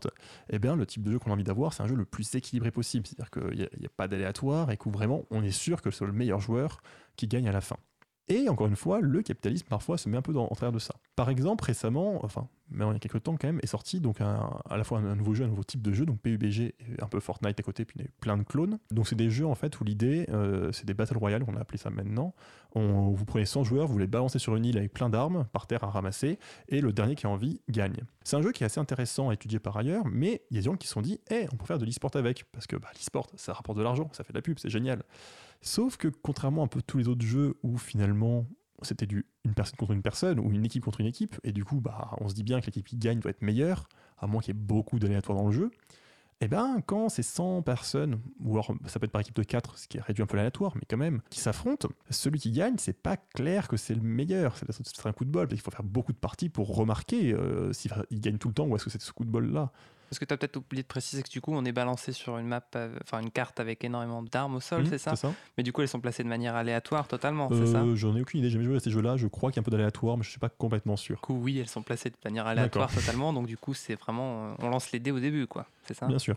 Et en plus, le problème, c'est que même si c'était pas aléatoire, il y a quand même beaucoup d'éléments. C'est-à-dire que, typiquement, euh, si on sait que le. Enfin, si tu connais tes adversaires, tu te dis, ah mince, il y y a machin, c'est le meilleur, donc on a intérêt à l'éliminer en premier, et après on se bat entre nous. Et donc, c'est sûr qu'il y a ce problème-là. C'est une stratégie, ça. C'est une stratégie, mais disons que quand c'est une stratégie entre deux équipes, la meilleure stratégie gagne. Quand c'est une stratégie entre 100 équipes, c'est pas clair que c'est le meilleur qui gagne finalement. La, la question de qui gagne et comment tu définis que c'est la meilleure personne qui gagne est beaucoup plus euh, compliquée. Oui, Parce que là, euh, clairement, euh, tu peux te cacher dans un coin en attendant que ça se passe, et puis à la fin, euh, quand il reste presque plus personne, euh, tu sors et, et tu tues ce qui reste. Oui, mais peut-être que du coup, tu ne pourras pas récupérer les bonnes armes que les gens, en affrontant les autres, euh, qui Alors, les auraient pu les avoir. c'est Ça, vrai, ça- C'est des stratégies comme C'est une stratégie, mais justement, c'est aussi le point suivant. C'est qu'il y a non seulement le fait que l'entreprise préfère, en général, parce que c'est rentable pour elle, avantager, même si c'est d'équilibrer un peu les deux, les joueurs un peu moyens, disons, la masse de joueurs, mais il y a aussi le problème du spectacle. C'est-à-dire qu'effectivement, une compétition, tu veux à la fois que les, équipes qui s'affrontent, ça soit équilibré, mais tu veux aussi surtout que les millions de spectateurs derrière s'amusent. Et regarder quelqu'un qui se planque pendant une heure en attendant que les autres s'entretuent, c'est pas forcément très fun. Donc c'est fun une fois, mais au bout de 50 fois, c'est relou. Ce qui fait que justement, toujours dans PUBG, pour, c'est le début, hein, peut-être que les règles vont évoluer, mais les règles qui ont été mises en place, ce n'était pas que le dernier en vie en fait gagnait la partie, mais tu avais beaucoup de points, c'était le dernier en vie, mais tu gagnes aussi des points en tuant des gens. Et du coup, ça encourage les joueurs à euh, bah, du coup, jouer de manière plus agressive, à du coup, faire plus de spectacles. C'est quand même beaucoup plus amusant de voir quelqu'un qui euh, court sur un champ de bataille, tire à gauche et à droite, plutôt que juste se planque dans une maison pendant 3 heures. En fait, c'est très drôle parce que tu, c'est les règles du Hunger Games. Donc je, oui, et, Mhm. mais c'est euh, parce que Hunger Games, euh, donc le, le, le, La fiction. le livre, euh, Ouais. voilà, le, le livre, donc à la base, c'est une télé-réalité qui est basée sur, sur ça. Et du coup, en fait, c'est exactement ces règles-là qui sont appliquées. Et du coup, je trouve que c'est assez amusant de voir que dans deux médias différents, on, on en a déduit que c'était les, les règles les, les plus pratiques pour faire du grand spectacle. Après, si on veut aller jusque-là, Battle Royale, ça vient du film Battle Royale. Oui, oui, non, mais je sais, je sais, oui. Et du coup, ce comportement, effectivement, sur PUBG qu'on voit, où c'est très clair, où les règles sont faites pour créer du spectacle, ça se retrouve aussi dans d'autres jeux. Alors, je vous parlais beaucoup de League of Legends, parce que c'est le jeu que je connais le mieux, que j'ai pas mal suivi. Mais il y a aussi ce problème-là, c'est qu'effectivement, alors, là encore une fois, il y a un peu les deux choses à la fois qui se, créent, à la fois euh, faire un jeu qui est plus agréable pour le joueur moyen, mais il y a aussi tout, tout ce côté, effectivement, où on n'a pas envie d'une partie, les deux équipes se regardent en chaîne de faïence pendant 40 minutes et qu'à la fin, il y a un combat final, celui qui gagne, il gagne, et puis voilà, c'est fini. Et c'est vrai que du coup, il y a toute cette évolution, donc ce qu'on appelle le metagame, euh, je vais en expliquer à peine plus tard, où effectivement l'entreprise pousse dans une direction euh, en faisant changer le jeu, de manière à ce que la méta, la manière dont vont jouer les joueurs, soit le plus intéressant possible pour les spectateurs. Donc le metagame, en fait, basiquement, c'est la stratégie qui est considérée la meilleure à un instant donné. Sans que c'est pas en une stratégie, c'est plusieurs stratégies. Mais disons qu'on va les joueurs vont un peu réfléchir et vont comparer différentes possibilités et se dire que ah finalement tel personnage est un peu meilleur que l'autre a plus de dégâts ou celui-là vraiment en ce moment il est pas terrible. Et euh, le- l'entreprise derrière va en général prendre ça en compte et se dire que si vraiment tout le monde fait la même stratégie, c'est pas drôle, il faut changer.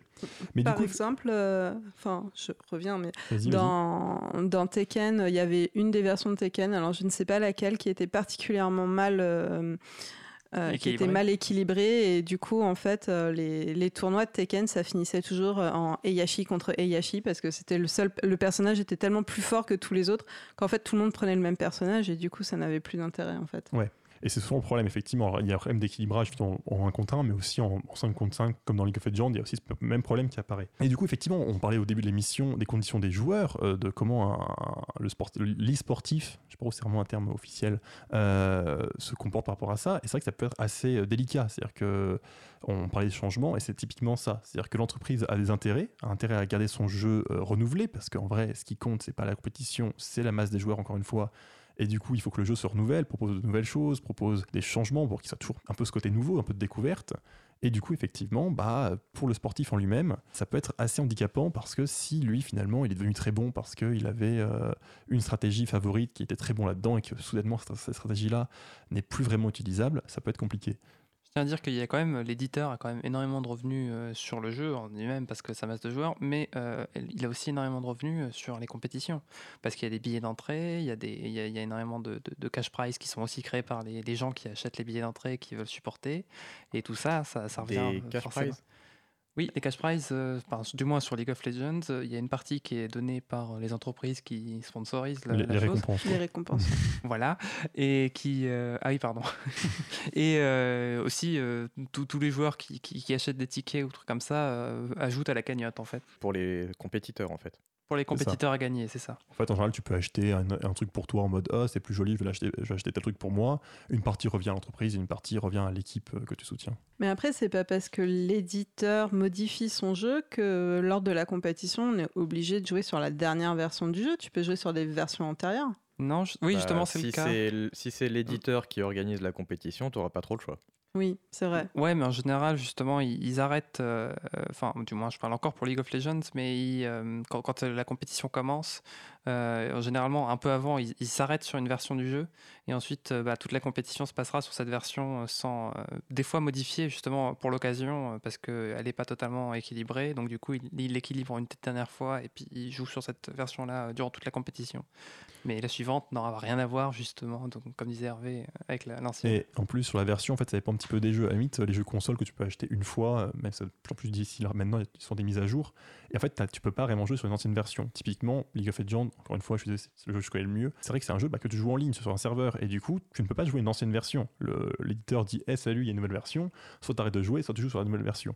Ce qui est un problème qu'on a beaucoup moins, comme tu dis, sur les consoles ou sur les bornes Oui, d'arcade. même Comme, si- euh, Street Fighter, euh, qui est un des jeux les plus joués euh, en compétition. Euh, le jeu, un des jeux les plus joués, c'est Street Fighter 2, qui est un jeu très très vieux et qui a eu sa version définitive il y a plusieurs années et qui n'a plus bougé depuis. Donc là, on pourrait quelque part dire que c'est un sport, enfin un e-sport dont le- les règles ne bougent plus. Tout à fait. Mais c'est vrai que même maintenant pour les jeux consoles, même les plus modernes, il y a enfin les plus modernes, il y a des, mises à jour régulières qui peuvent changer le, le contenu. Par contre, effectivement aussi, juste pour préciser, comme disait Léo, en général, euh, l'éditeur n'est pas non plus euh, une sorte de grand méchant pour, fait pour mettre tout le monde. Hein. C'est-à-dire qu'il se débrouille pour un, quand même conserver son e-sport aussi parce que c'est rentable et deux effectivement en général les sports enfin sur le jeu que je connais euh, le- les compétitions se font avec un patch de retard c'est à dire qu'on laisse un, un mois de décalage pour que les, jou- les joueurs s'habituent aux, nouveaux, euh, aux, différences avant de, que ça devienne officiellement le cas. Et effectivement, pendant les championnats du monde, ils bloquent sur un patch en mode c'est pas au milieu du championnat qu'une règle change. Ça serait assez drôle, mais assez mal vu aussi. Quand tu dis patch, tu dis version. c'est ça oui, oui, pardon, patch, c'est à chaque fois c'est la, la version. C'est les jargons. C'est ça. Euh, et sur, toujours sur le capitalisme, il y a un autre point, c'est que donc là, c- là, c'était tout, l'aspect, disons, euh, l'entreprise qui crée le jeu défend son intérêt, ce qui est assez normal en soi. hein, je, critique le système, pas l'entreprise en elle-même. Euh, mais c'est aussi le cas pour les équipes. Parce que, bah, comme en sport, une équipe, ça coûte de l'argent. Il faut payer les joueurs, il faut avoir un local, il faut avoir de l'équipement. En général, il faut aussi un coach, il faut parfois des analystes derrière pour trouver justement bah, quelle est la meilleure stratégie actuellement. Et cet argent, bah, il sort pas de nulle part. Et le problème, effectivement, c'est qu'on retrouve les problèmes habituels. C'est-à-dire que, bah, comme on pouvait dire avec Lucas également, non seulement, du coup, les joueurs les plus cotés, disons, les meilleurs joueurs ont une belle vie, ils, gagnent plein d'argent. Rapidement, il y a des joueurs euh, qui, c'est plus compliqué, ils font un peu ça par passion que par rentabilité. Et euh, il y a aussi le problème des sponsors, effectivement, de comment on trouve l'argent, comment on se débrouille pour que des gens nous donnent de l'argent en faisant de la pub. La, pub, c'est pas terrible, hein, on n'a pas sur cette radio, c'est pas pour rien. Euh, Il y a tout le problème, effectivement, de aussi, bah, euh, de pub dans des effectivement, de, streaming, le fait que beaucoup de joueurs s'amusent, je me comprends, mais du coup jouent au dehors de leurs entraînements juste pour bah, être populaires, avoir une fan de base et compagnie. Et il y a aussi eu quelques histoires assez sordides sur des équipes euh, gérées un peu bizarrement par des gens effectivement qui n'ont pas vraiment les moyens de la gérer, qui du coup recrutent des joueurs euh, qui se disent oui je vais devenir le prochain meilleur joueur et qui au bout de six mois en fait s'écroulent parce que se rendent compte que euh, l'argent qu'on leur promet euh, n'arrive pas, qu'ils n'ont pas de quoi payer des factures pour leur, pour leur maison, pour euh, où ils s'entraînent, etc. Oui, tu veux réagir non, Oui, je voulais dire que oui, bah, co- comme, comme dans les sports normaux, et les, les- les joueurs aussi étaient de, de vrais véritables panneaux publicitaires partout, Mm. même dans les points de compétition, qu'ils avaient du matériel euh, de marque bien visible, des t-shirts euh, remplis de, de- de sponsors euh, dans tous les sens, euh, qu'ils devaient porter en toutes circonstances. Mais euh, du coup, je sais plus où je disais, c'est génial. Désolé. attends, non, c'est non, mais c'est pas de ta faute, c'est moi qui, qui m'endors un petit peu dans l'émission, c'est terrible. Euh, donc, attends, on parlait de. Qui t'endort en parlant. Oui, c'est assez original. Euh, donc, de, de- oui, du financement des équipes. Et donc, effectivement, aussi, encore une fois, League of Legends, parce que c'est celui que j'ai suivi, donc je peux le plus en parler, mais où, du coup, Riot Games, donc l'entreprise derrière, a commencé à encadrer ça aussi. Ce qui est plutôt positif, effectivement. C'est-à-dire que, du coup, Riot Games exige qu'il y ait des contrats. Alors, je n'ai pas lu les règlements, mais il y a des contraintes sur les contrats, il y a des contraintes sur le fait de payer les joueurs. C'est Euh, quand même bizarre que ce soit la société privée qui édite le jeu et qui organise les compétitions, qui, dem- enfin, qui organise elle-même, euh, enfin, qui fasse elle-même la police euh, sur Tout à les, fait. En sur fait, les c'est- équipes. c'est euh. c'est pas illogique. C'est-à-dire que pour eux, enfin, eux, ce qu'ils veulent, c'est de la pub, c'est une compétition qui fasse une super image pour le jeu. Donc, ils ont intérêt à ce qu'à la fois, il y ait un super spectacle, il y ait plein d'équipes, que ça soit du haut niveau aussi, parce que c'est vrai que bon, si on se rend compte que les joueurs, en fait, ces quatre pecnos qui sont là, on va se dire, ouais, ça sert pas à grand-chose les regarder. Mais du coup, aussi, ils ont aussi intérêt à ce qu'il y ait un maximum. Euh, je sais pas comment ça, de bonne image, effectivement, euh, que, les joueurs disent oui, c'est génial, c'est toujours été notre rêve, vous pouvez tous y arriver. Euh, et c'est vrai que tout le côté de ah bah telle équipe a disparu parce qu'en fait ils avaient pas d'argent, euh, ah en fait machin, on a appris que le coach euh, de gueuler sur, tous les joueurs était horrible, ça fait de la mauvaise pub. Donc au final, effectivement, c'est l'entreprise qui s'en occupe, et c'est dans son intérêt, c'est pas, encore une fois, c'est pas idiot, mais du coup, ça lui fait beaucoup de pouvoir. C'est-à-dire qu'une entreprise qui édite un jeu comme ça, euh, qui avec but de faire de l'e-sport, eh ben, euh, ils vont contrôler le jeu. En général, ils vont contrôler la compétition aussi, parce que c'est souvent l'éditeur qui va, euh, bah, qui va effectivement non seulement encadrer les règles, mais en fait, en général, organiser entièrement la compétition. Il y a des compétitions euh, indépendantes, mais mine de rien, ça veut quand même dire que bah, typiquement, là, la musique qu'on a passée sur les championnats du monde de League of Legends, si Riot Games te dit ah bah non, ton équipe elle vient pas, ton équipe elle meurt quoi. Et du coup, ça leur donne énormément de pouvoir, ce qui je veux dire, il n'y a pas forcément d'effet direct où je peux vous annoncer, mon Dieu, il y a eu ça, c'est horrible. Mais c'est vrai que sur long terme, en gros, si on veut que ça devienne une sorte de sport, euh, c'est assez mauvais. C'est-à-dire que typiquement, on parlait tout à l'heure du fait qu'il y a des gens qui, espéraient un jour avoir du jeu vidéo dans les sports olympiques. Pour moi, en plus du fait que c'est pas forcément la place, c'est un des gros problèmes. Un des gros problèmes, c'est que c'est pas un sport, comment dire, indépendant. Les règles du jeu, on peut pas jouer euh, comme ça dans, dans la rue en mode on trouve une balle et on joue. On est obligé de jouer avec le produit d'une entreprise, une entreprise qui peut fermer, qui peut changer les règles, qui peut décider que soudainement c'est payant, qui peut effectivement complètement contrôler tout cet environnement, ce qui est assez gênant pour. euh, pour En fait, il faudrait euh, développer un jeu spécifique pour les Jeux Olympiques. Il faudrait que le CIO développe le jeu e-sport sur lequel. Mais- Un jeu libre et open source. Voilà. ça pourrait se défendre, même si effectivement, un des problèmes aussi, c'est que l'e-sport se caractérise beaucoup, encore une fois, pas tous les jeux, il y a on parle de Street Fighter 2 qui est maintenant. Par la dans- communauté. Bah, la communauté, mais aussi effectivement le fait que le jeu évolue. C'est-à-dire que c'est presque devenu une convention, disons, qu'un un bon joueur, finalement, un bon joueur pro, c'est aussi le, le- quelqu'un qui sait s'adapter, qui sait euh, lire les changements et compagnie. Alors, c'est pas un Moi, petit je peu les suis sports. pas tout à fait d'accord parce que StarCraft, euh, tout le monde joue encore à StarCraft 1 euh, qui a pas bougé, euh, Counter-Strike aussi. euh, Mais est-ce que c'est plus populaire aujourd'hui? StarCraft, c'est toujours très populaire, je pense, parce qu'il y a encore des compétitions de StarCraft. Et, Ouais, il y a euh, encore des compétitions, mais je sais pas si c'est vraiment euh, aussi. euh, Enfin, si on entend autant Bah, parler que. Je pense qu'un des problèmes là-dessus, c'est qu'il n'y a personne pour porter la, compéti- la compétition derrière. C'est-à-dire que ce qu'on entend le plus parler, finalement, c'est aussi, bah, encore une fois, capitalisme. C'est aussi les plus grosses boîtes qui disent hey, notre jeu, on va dominer le marché, et donc qui poussent leur compétition pour conquérir du, du marché, finalement. Oui, parce que milliers Blizz- décents. ouais, parce que Blizzard n'a plus d'intérêt à porter ça. StarCraft en fait, Par comme c'est sorti il y a tellement StarCraft longtemps. 2 est toujours. Euh, Oui, ouais, mais il est, 2. comme il est, enfin, je crois qu'il est moins bien équilibré que le 1 et du coup, ça a pas pris trop euh, dans les Euh, compétitions. Oh, ça marche pas trop mal quand même. Oui, oui. Et par, oui, oui. par ailleurs, ils portent aussi Overwatch, ils portent aussi euh, Hearthstone. C'est vrai qu'il y a peut-être aussi d'autres choses à faire que, que d'équilibrer leurs trois jeux. euh, Enfin, équilibrer dans le sens euh, mettre autant de moyens sur les trois jeux. euh. C'est pas comme si c'était leur boulot, mais. Oui, mais c'est des rapiens, Blizzard, je te rappelle. Ils, ils aiment l'argent, ils aiment le garder. À moins que quelqu'un ait une réflexion passionnante à faire. Oh. Non. Non, le capitalisme c'est nul, c'est bon, tout le monde le sait. On va faire une dernière musique que j'ai choisie, donc c'est la musique euh, Muddy Waters de LP, qui donc était euh, utilisée sur euh, un trailer pour un jeu qui s'appelle euh, In the, In the Valley of Gods, qui n'est pas encore sorti, mais le trailer est magnifique, il m'a fait découvrir cette, cette chanteuse, donc je suis très content.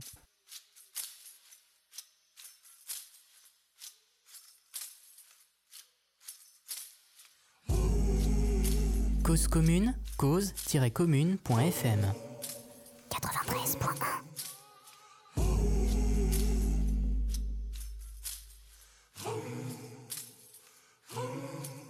We are kneeling at the river's edge and tempting all the steps to follow closer right behind. Is it only when you feel the pot is empty that it's gnawing at the corners of your mind?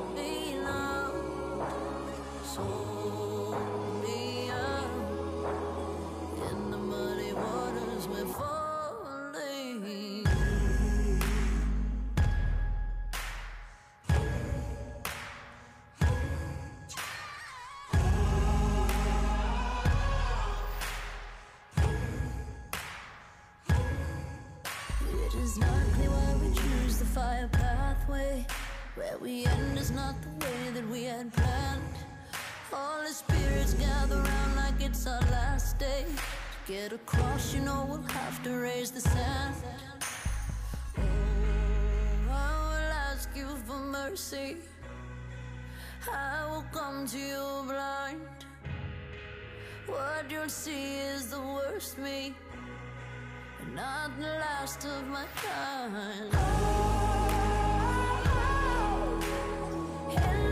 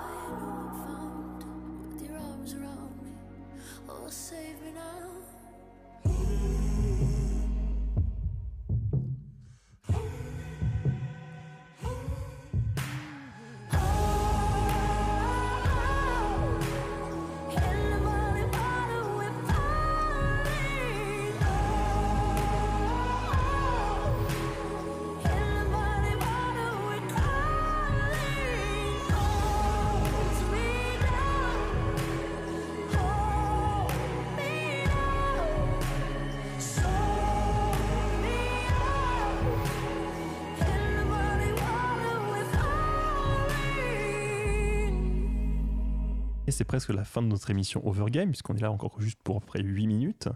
Euh, on vient d'écouter donc Muddy Waters de LP, où j'ai un peu triché en vrai, parce que c'est pas vraiment une musique de jeu vidéo, elle est juste utilisée sur un trailer, mais je voulais vraiment la passer. Je l'aime beaucoup cette musique. Tricheur. Tout à fait. Euh, justement, on parle d'e-sport, de sport, triche, c'est logique, tu vois, c'est cohérent. Et donc, effectivement, on va, on va terminer sur euh, l'e-sport.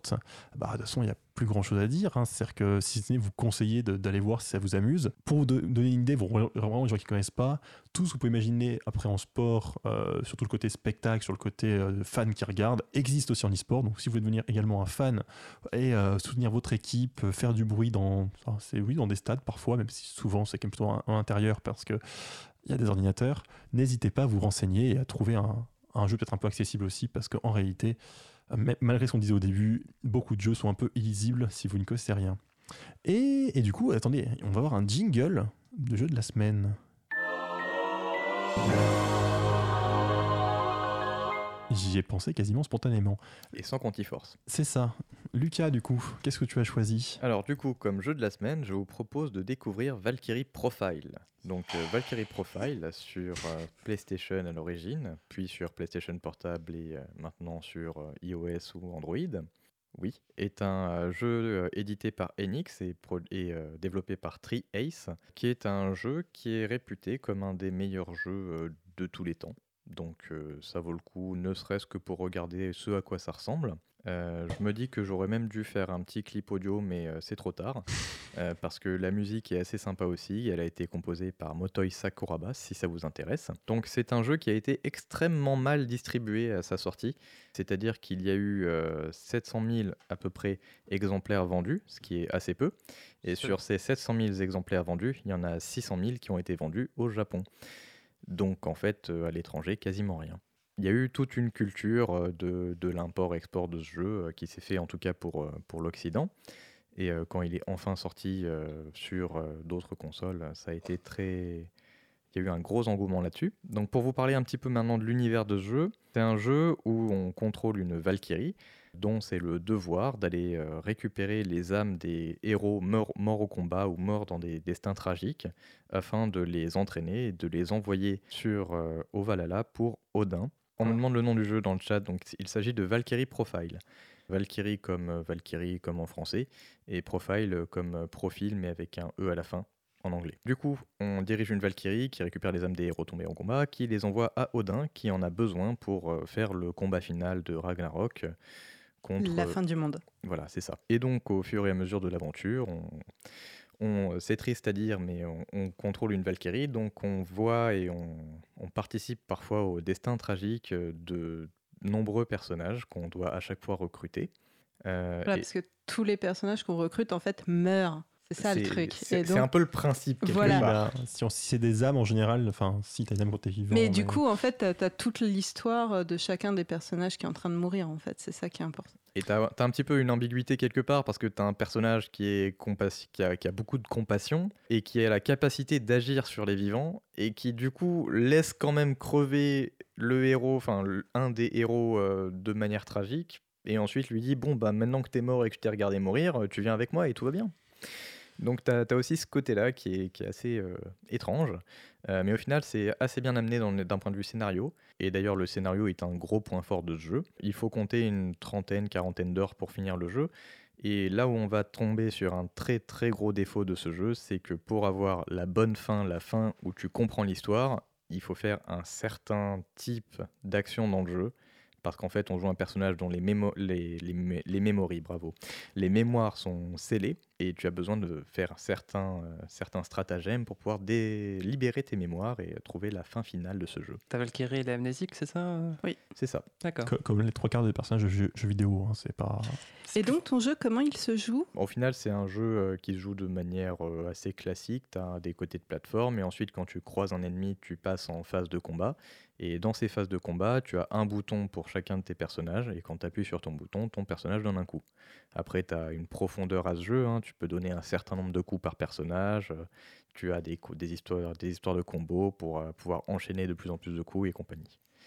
Et tu as la durabilité des équipements. Enfin, il y a beaucoup de gestion derrière aussi si ça peut t'intéresser. Alors j'ai un doute, mais je crois que je me demande si c'est pas celui qui m'est passé quand on était plus jeune. Euh, c'est celui-là où, entre autres, il y a besoin de choisir vraiment ce qu'on fait en mode euh, t'as, des- t'as du temps limité, t'es pas obligé de choisir tes actions en- et tu peux pas tout faire à la fois, c'est ça? Oui, tu as un certain nombre de jours entre chaque phase, c'est-à-dire que Odin te demande de faire des dons de, de d'âme et tu as un certain nombre de jours euh, pour faire ces dons. Mais en gros, on peut pas tout, on peut pas tout, explorer, on peut pas tout choisir, on est obligé un peu de, de voir ce qu'on veut faire à chaque fois. Quoi. C'est ça. Je sais plus si on a parlé d'ailleurs sur les choix moraux du coup la, la Non, semaine dernière, mais. on n'en a pas parlé de ce jeu. Non, mais parce qu'au final, tu as assez peu de choix à faire. Tu Hmm. as l'ordre dans lequel tu fais les phases, mais t'as pas beaucoup de choix en tant que joueur. Et la particularité du jeu aussi, c'est qu'il est magnifique. Ok. Et donc, bah, du coup, je, je veux dire, jouez-y, visiblement. Moi, j'ai j'ai joué un tout petit peu il y a très longtemps, malheureusement, je suis pas allé très loin. Et ça va être la fin de notre émission. Euh, donc, on vous a parlé d'e-sport. La semaine prochaine, on vous parlera de d'art dans le jeu vidéo. Ou Justement, tu vois, j'ai bien fait la transition. Oui, tout à fait, mais t'as raison, c'est- impressionnant en fait. Je, si j'étais pas endormi, ça serait beaucoup mieux. Mais donc, effectivement, de- d'art dans le jeu vidéo, à la fois, euh, bah, di- disons, dedans, euh, musique et compagnie, mais aussi autour, hein, comment le, le jeu vidéo peut être utilisé pour de l'art ou en tant qu'art. Et on aura un invité qui s'appelle euh, Un bot pourrait faire ça, donc qui a une- principalement une chaîne YouTube ou Peertube si, vous- si vous préférez le libre. Et bah, du coup, ça fait notre émission. Je remercie tout le monde très rapidement. Merci donc à Aurélie, Quentin, qui est à la fois invité RJ, Lucas et Léo, et à tous euh, et à toutes pour nous avoir suivis. Bisous. Salut. Salut. Salut.